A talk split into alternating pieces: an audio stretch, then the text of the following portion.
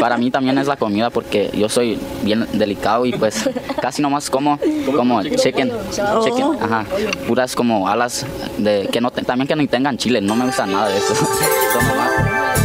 Las declaraciones de Yaritza y su esencia.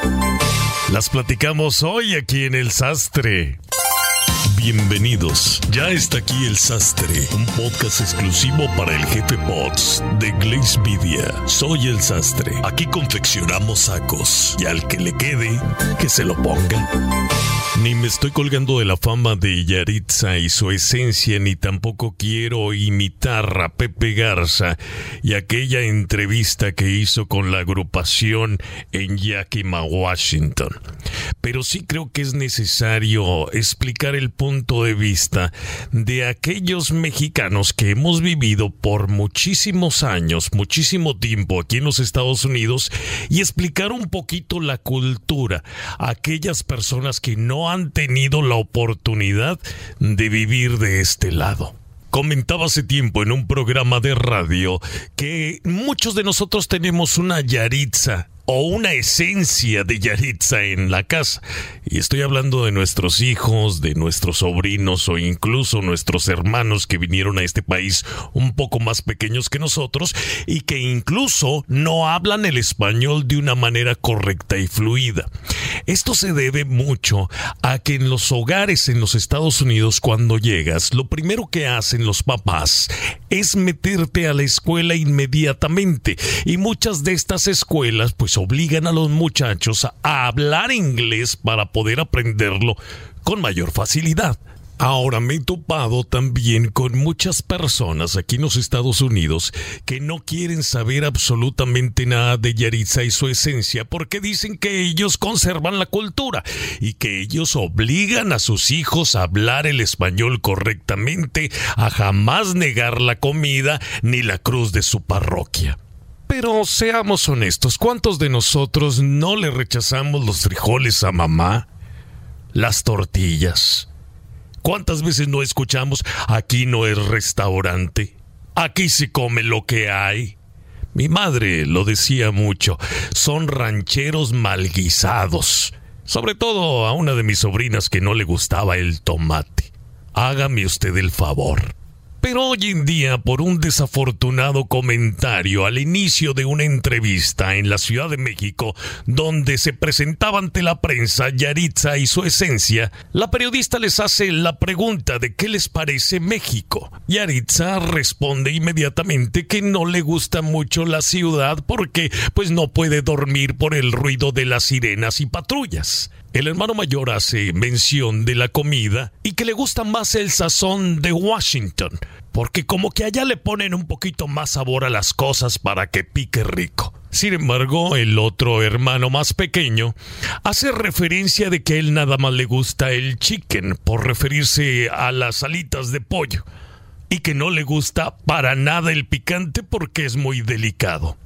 La apariencia de estos jóvenes, muy mexicana, es lo que más ha indignado, y escuche bien cuando digo la palabra, indignado a muchos mexicanos que realmente dicen que cómo es posible que estos jóvenes estén hablando mal de la comida de México y del país cuando ellos son mexicanos e hijos de padres mexicanos.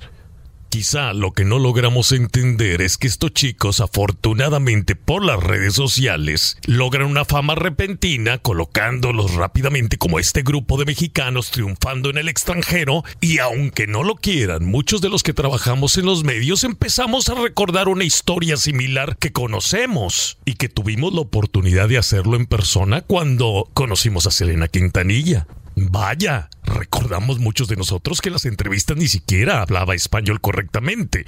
Pero bueno, Selena es otra historia y punto. ¿Por qué? Porque murió trágicamente justo cuando alcanzaba la cúspide de su fama. Pero las comparaciones existieron inmediatamente. Esta sería una niña mexicana viviendo en Estados Unidos que se lanzaría a la fama y conquistaría ese gran sueño americano. El sueño de muchos de nosotros. Pero vaya desafortunado comentario, que al parecer la prensa también tuvo mucho que ver para interpretar de una forma, a mi parecer, un poco sarcástica y sensacionalista los comentarios de estos desdichados jóvenes. Estos son muchachos que vivieron en Estados Unidos, que crecieron en Yakima, Washington, que sus padres vinieron directamente de Michoacán, pues a brindarles una mejor vida en este país. Talento hay. Quizá también la necesidad de tener en la música regional mexicana algo diferente y la voz de una mujer, sobre todo de esa edad, nos daba indicios de que quizá teníamos a la próxima estrella de la música mexicana, claro. Pero a muchos no les gustaron los comentarios de estos chicos. Al punto de que les decían, no regresen a México, no vengan a presentarse aquí porque no los queremos, no estaremos en sus conciertos e incluso amenazas que pusieron pues un poco nerviosa a Yaritza y a su esencia. Tanto así que pidieron perdón, tanto así que fue Pepe a entrevistarlos para dentro de su Pepe's Office poder presentar otra cara más amable y más mexicana de Yaritza y su esencia. Pero funcionó. ¿La gente estará dispuesta a perdonarlos? ¿Qué nos dice el pasado y qué nos dice la experiencia en este tipo de casos? Mucho se habló del pleito entre Juan Gabriel y Rocío Durcal, una de las parejas más exitosas, si no es que la más exitosa de la música en español. Todo sucedió, al parecer, cuando no le gustó a Alberto Aguilera Valadez, Juan Gabriel, cómo le habló Marieta, Rocío Durcal, pues. Al parecer esta le alzó la voz y después en un programa especial que hizo con Cristina Sarlegui, aclaró que los mexicanos somos eh, muy sentimentales, muy susceptibles. ¿Tendría razón la española? Nos ofende más una mentada, un eh, desprecio de nuestra comida, o que hay mucho ruido en las calles de noche y que prefieren estar en otra parte que estar en México. Juan Gabriel no lo aceptó e incluso en un video que circula en YouTube, Juan Gabriel habló y habló mal de Rocío Durcal y la madre patria. Nunca la perdonó. Nunca se perdonaron y si hicieron las paces fue con fines para que la disquera liberara una vez más la música de Juan Gabriel y que Juan Gabriel terminara aquel disco tan prometido a Rocío Durcal, el de Juntos otra vez. Pero ¿por qué hablamos de esto? Es que quizá Rocío Durcal tenía razón. ¿O realmente estamos abriendo la puerta para que los jóvenes y las redes sociales hoy en día manejen lo que pasa en un país, lo que pasa en una cultura y que precisamente se convierta en eso, lo que estamos viendo recientemente en el cancel culture.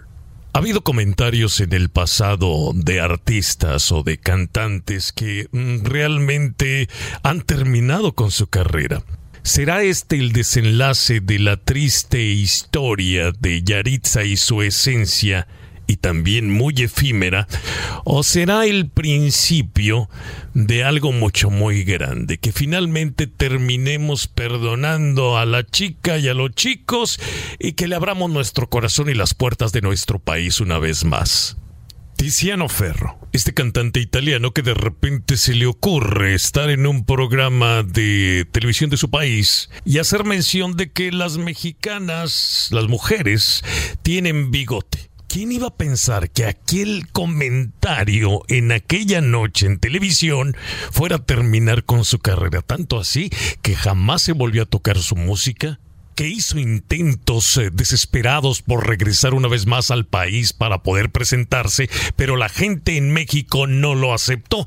Y sabemos que México pues era el trampolín para el resto de Latinoamérica. Adiós a Tiziano Ferro. Y ya que hablábamos hace rato de Selena, adiós a Avi Quintanilla, que en un video también se le ocurrió decir la palabra de la F, seguido por mexicanos. Los Cumbia Kings no volvieron a entrar en México con ese éxito que le auguraban. Como estos, hay muchos otros ejemplos. Pero los mexicanos tenemos memoria nada más cuando nos conviene o cuando podemos o cuando queremos. Ha habido artistas que han olvidado el himno nacional mexicano, otros que han decidido hacer con la bandera este shorts, taparrabos y demás, otros que han hablado mal de las mexicanas y los bigotes. Pero los hemos perdonado. Regresamos en breve. ¿Tienes hambre de conversaciones cautivadoras e historias que te hagan pensar? No busque más allá de Jefe Pods Podcasts, su destino favorito para contenido de audio atractivo. Jefe Pods Podcasts le ofrece las mejores voces y perspectivas de todo el mundo. Sintonice y deje que su mente divague mientras explora una amplia gama de temas, desde negocios y tecnología hasta arte y cultura, tanto en inglés como en español. Alimenta tu curiosidad y expande tus horizontes con Jefe Pods Podcasts. Escúchalo ahora en tu plataforma de podcast favorita o ve a jefepods.com. Y vaya que tenemos que tener mucho cuidado con lo que decimos o hacemos, porque en cualquier momento nos pueden estar grabando, nos pueden estar filmando. Y si decimos algo malo, puede llegar a miles y millones de personas en tan solo segundos. La entrevista comenzó de una forma muy agradable. La pregunta fue cómo los ha tratado México. Estos pubertos inexpertos eh, que no tenían absolutamente nada de conocimiento de la prensa mexicana, ni mucho menos del ambiente artístico, que apenas están en pañales, que apenas están comenzando, pues no supieron manejar la pregunta. Y pues se les soltó la lengua hablando de las cosas que no les gustaban de México, mm, sobre todo la comida que no estaban acostumbrados a lo picante y también el ruido de la ciudad. Hemos estado en Yakima, Washington y justo en la desviación para poder entrar al último tramo de carretera para llegar a la ciudad hay una nevería muy buena y riquísima en la esquina, una tienda donde venden helados. De esa tienda y una hora de camino no ve uno absolutamente nada. Silencio total. Montañas, ríos, lagos, cascadas, caballos y paisajes muy hermosos. Entonces es entendible que estos chicos pues se asustaron al ver una de las metrópolis más grandes del mundo. Su ruido, su contaminación y su smog, que para ser honestos a muchos de nosotros también nos puede llegar a molestar. Pero lo hicieron en México. Y lo hicieron ante un público que somos un poco sentidos, es verdad. Estamos eh, justo conmemorando el mes patrio se nos dijo desde niños que tendríamos que dar la vida por la bandera. Esa es la historia de los niños héroes que recién celebramos. Se nos dijo que si un extraño enemigo, ojalá que ni se le ocurra profanar con sus plantas su suelo o el suelo de nosotros los mexicanos, lo hacemos pedazos. Tenemos uno de los himnos nacionales más bélicos del mundo para inculcarnos ese patriotismo y defender nuestros colores, nuestro país y nuestra bandera con la vida misma si es necesario.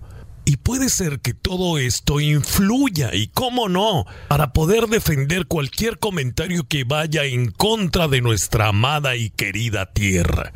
Nuestras canciones, el cielito lindo, si muero lejos de ti, que digan que estoy dormido y que me traigan aquí. Estamos viendo en las redes cómo suena la canción de Frágil de Yaritza y su esencia, y empiezan los chicos a quebrar los radios, a quebrar las bocinas, en señal de que no aprobamos a la agrupación que ofendió a nuestro país. Pero realmente nos ofendieron. Digo, yo sigo tomando refresco en bolsita cuando estoy en mi tierra.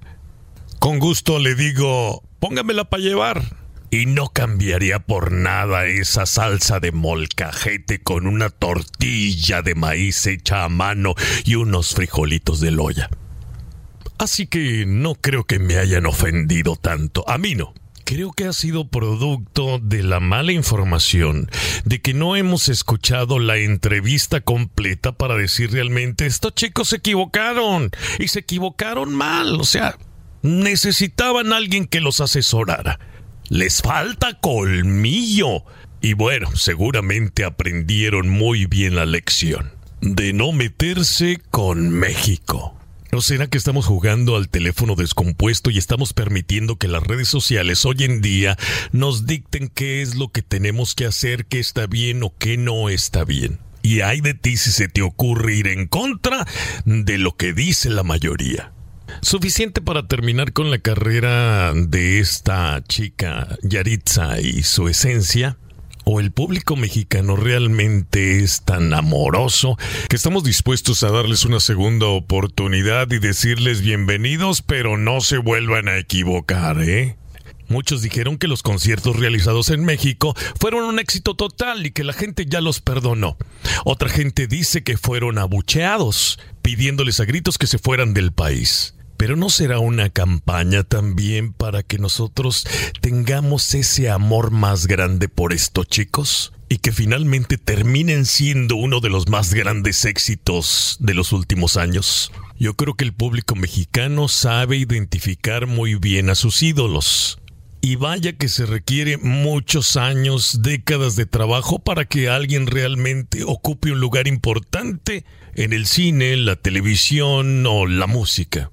Hoy la música de por sí es algo desechable. Incluso los temas que se graban hoy en día, pues realmente duran en el gusto del público dos o tres meses y después directo al olvido.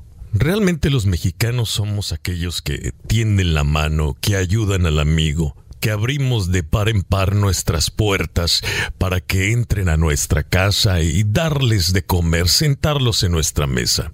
Así somos los mexicanos, querendones con un corazón frágil, como dice Yaritza. Y seguramente cada uno de nosotros hará su propia decisión conforme a si aceptamos o no a Yaritza y su esencia.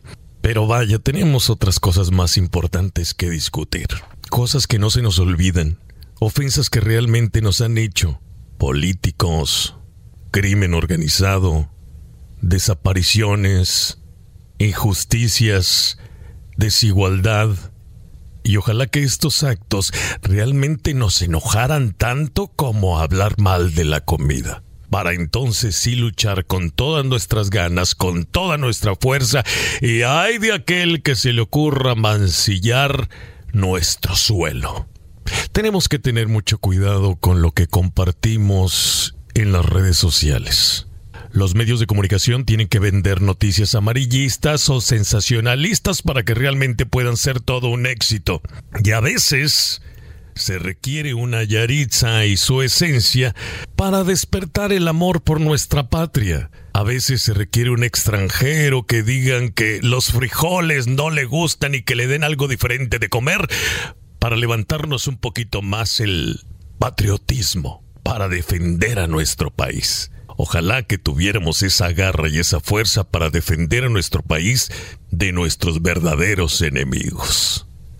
Soy el sastre. Aquí se confesionan trajes. Y si a alguien le quedó el saco, pues que se lo ponga. Hasta una próxima edición.